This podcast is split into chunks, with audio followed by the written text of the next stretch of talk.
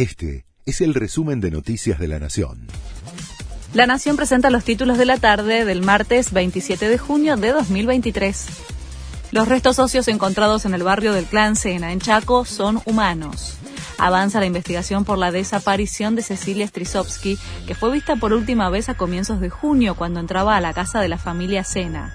Los resultados de las últimas pericias realizadas sobre los huesos encontrados en el río Tragadero, lindero a una propiedad de los Sena, corresponden a falanges de una mano y de un pie humano. Resta confirmar si pertenecen a la víctima. Luis Juez le pedirá a la justicia electoral de Córdoba la apertura de las urnas. Los comicios terminaron en un escándalo por la demora en la carga de los resultados que hasta ahora dan por ganadora Martín Yarrora por tres puntos de diferencia según el escrutinio provisorio. Solo buscamos la verdad, dijo el senador y candidato a gobernador por Juntos por el Cambio. Dan la excarcelación extraordinaria a Elegante, pero va a seguir detenido hasta que el fallo quede firme. El juez dispuso que el músico deberá depositar una caución de 20 millones de pesos. Se le fijó la prohibición de acercarse al vecino que lo denunció y una vez que esté libre tendrá que presentarse una vez por mes en el juzgado.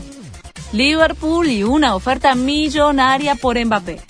Después de su decisión de no renovar su contrato con el PSG, se convirtió en el futbolista más buscado del mercado de pases.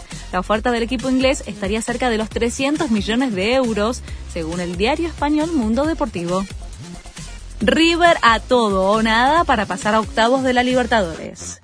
Los millonarios reciben a The Strongest en el Monumental por la sexta fecha del grupo D del torneo.